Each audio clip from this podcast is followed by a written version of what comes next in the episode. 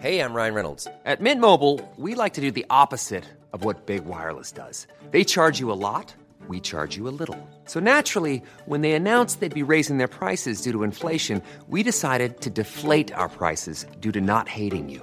That's right. We're cutting the price of Mint Unlimited from $30 a month to just $15 a month. Give it a try at mintmobile.com slash switch. $45 upfront for three months plus taxes and fees. Promo rate for new customers for limited time. Unlimited more than 40 gigabytes per month. Slows. Full terms at mintmobile.com. Y agradecemos que esté en la línea telefónica a nuestro compañero de esta casa editorial, que usted lo escucha todos los días, de lunes a viernes a la una, con Salvador García Soto, por tomarnos la llamada para que nos comentes, mi querido Salvador, eh, pues, ¿qué representa para ti eh, la captura de este sujeto?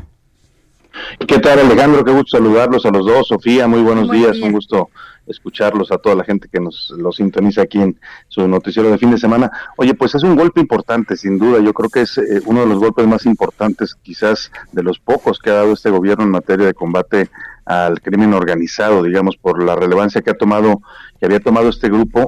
Un grupo, Alejandro, Sofía, relativamente nuevo, apenas en el 2014 se sabía de la existencia o de que fue fundado este cártel eh, de Santa Rosa de Lima, que a diferencia de otros grupos del crimen organizado, el narcotráfico no surge del tráfico de drogas o de otros delitos, sino del robo a combustibles. Eh, es un caso particular que llama mucho la atención por esto. Ellos, eh, este sujeto Antonio Yepes El Marro, hoy ya detenido y que va a ser trasladado al, penal de, de Almoloya de Juárez, al, surge eh, como un como un ladrón de combustibles, como, como hay muchos en, México, y hace de Guanajuato uno de los estados con más robos en esta materia, en, lo que llaman el triángulo, de, algunos le dicen el triángulo de las Bermudas, es el triángulo eh, rojo ahí en, en Guanajuato que va de León hasta esta zona precisamente de Paseo del Alto donde, donde fue detenido esta madrugada José Antonio Yepes El Barro ya en los límites con Querétaro.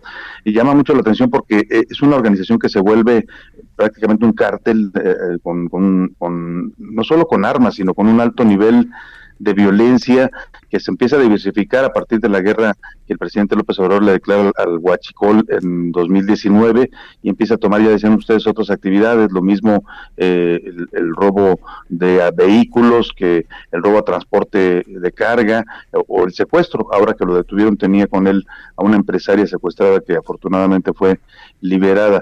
Eh, eh, eso llama mucho la atención y se había convertido, hay que decirlo, Alejandro, Sofía, los oía hace un, hace un momento comentar estos mm, pactos no, no escritos que al parecer se tienen con algunas organizaciones, esta benevolencia que hemos visto del presidente hacia el cártel de Sinaloa, eh, con el tema del saludo a la madre del Chapo, con la liberación de Ovidio Guzmán, el tema del cártel Jalisco Nueva Generación, al que a pesar de estos videos, estos desafíos abiertos, pues más allá de una, acción financiera que encabezó la Unidad de Inteligencia Financiera, no hemos visto un combate frontal contra Nemesio Ceguera, el Mencho.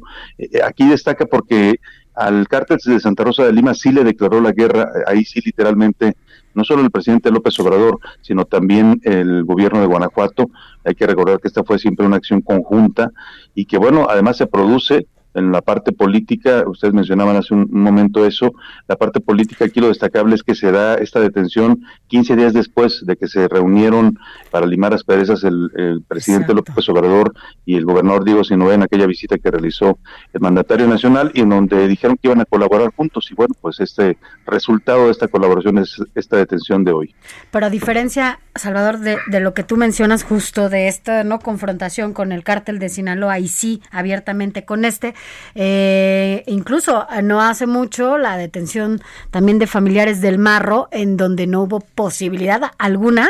Es más, no se parecía en nada la situación que se vivió en Culiacán, ¿no? Con el hijo del Chapo, a lo que pasó con el, con el Marro, ¿no?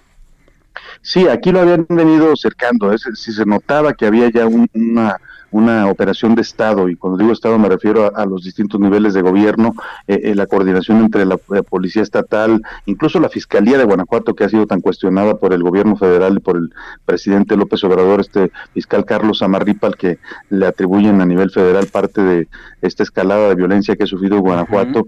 Eh, esta, esto quedaba claro que había toda una operación desde hace ya varios meses, apenas hace un par de semanas había declarado el secretario de Seguridad Federal, Alfonso su brazo que el marro estaba prácticamente eh, debilitado. Eh, hace unos días eh, Héctor de Mauleón publicaba también en su columna del Universal esta, esta idea de que ya estaba aislado y solo, había ido perdiendo base social.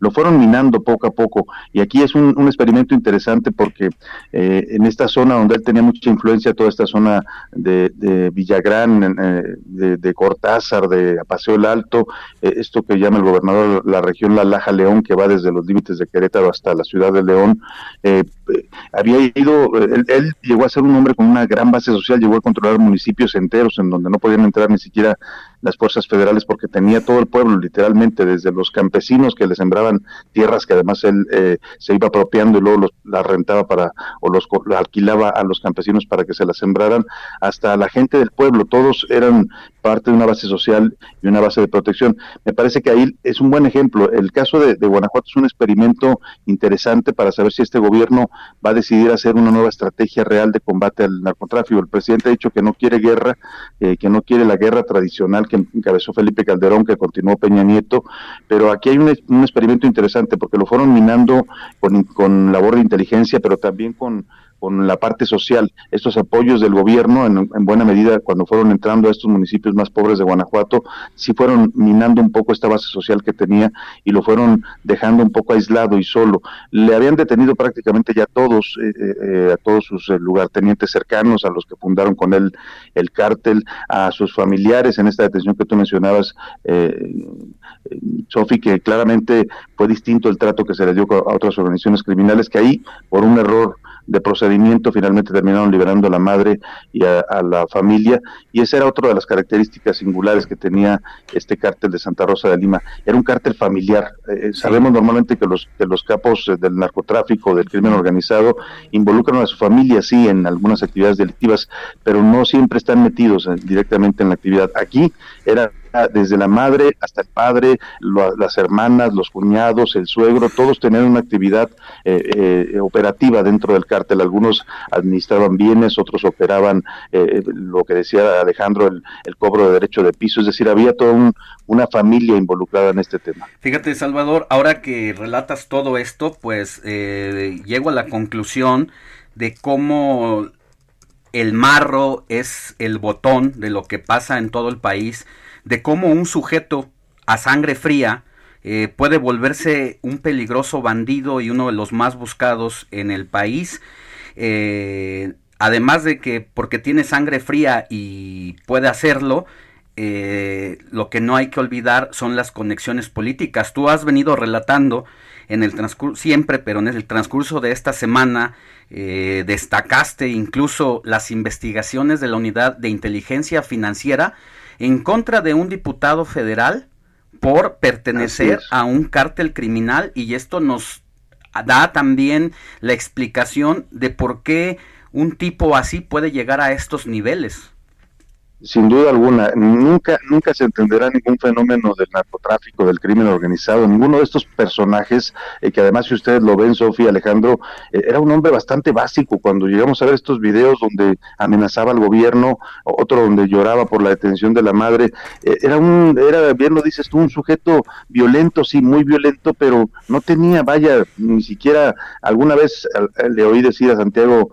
Vasconcelos, ustedes recuerdan aquel ex policía ya fallecido, José Luis Santiago Vasconcelos, que encabezaba la, la, la CEIDO, la antigua CIEDO, eh, que el Chapo era un hombre muy astuto, muy inteligente, porque nunca lo podían atrapar, se escapaba y se escapaba. Seguramente hoy dirán lo mismo del Mencho también, pero este no era tan inteligente, no tenía una, vaya, ni siquiera una formación mínima, eh, pero sí tenía esa habilidad y, y la única manera de entender esto es eso que tú mencionas. Él creció al amparo de grupos políticos en Guanajuato, eso es innegable. En el gobierno de Miguel Márquez surge este caso cártel, eh, de algún modo lo, lo, protegen, lo auspician o tiene estas conexiones políticas que le permiten ir creciendo en, el mismo gobierno de Peña Nieto. Ah, es un, él es un resultado de esta, eh, pues esta corrupción desbordada del sexenio de Peña Nieto porque el robo de, del, combustibles alcanzó a sus niveles más abiertos y más altos en el sexenio de Peña Nieto, auspiciado desde Pemex. Hoy sabemos que había ahí un general, el señor León Trawitz, que estaba eh, apoyando a estos grupos, que, tenía acuerdos con ellos. Es decir, sí, eh, coincido contigo, las conexiones políticas son indiscutibles. En este caso de San Luis Potosí se exhiben porque hay un exalcalde, el padre de Ricardo Gallardo Carmona, que también es señalado, el mismo, estas conexiones con grupos, y van, van formando estas redes que terminan haciendo pues crecer a estos personajes que en otra vida y en, un, en una país normal, en un país que no tuviera esta compenetración entre crimen y política, pues no serían nada, no podrían ser mucho pues más que un, ciudadano común. Eh, estamos a un minuto de irnos, ¿quién mejor que tú sabes de la guillotina y los compromisos comerciales? Pero, pero no sabe uno si llorar o reír porque en estos tiempos eh, se rompe el mito de que para ser un delincuente más buscado ya no tienes que ser un genio del mal, puedes ser un estúpido y llegar a controlar estos niveles de gobierno y por eso es que las ciudades, algunas ciudades de México en el mundo son las más violentas, Salvador. Así es, José Antonio Yepes es el mejor ejemplo de eso que dices, un hombre ordinario, normal, sin ningún tipo de reparación y que puso en jaque a todo un estado de la República, un estado que además hay que decirlo era tranquilo y se volvió de los más violentos eh, eh, por este sujeto. Así es, pues Salvador, siempre es un gusto escucharte y también leerte. Mañana a la una, en estos micrófonos aquí te escuchamos. Salvador García Azul. gracias, Salvador. Gracias. Y también lo puede leer en su columna eh, Serpientes y escaleras. y escaleras en El Universal. Hey, it's Paige DeSorbo from Giggly Squad. High quality fashion without the price tag. Say hello to Quince. I'm snagging high-end essentials like cozy cashmere sweaters, sleek leather jackets, fine jewelry, and so much more. With Quince being 50 to 80% less than similar brands. And they partner with factories that prioritize safe, ethical, and responsible manufacturing. I love that. Luxury quality within reach. Go to quince.com slash style to get free shipping and 365 day returns on your next order. Quince.com slash style.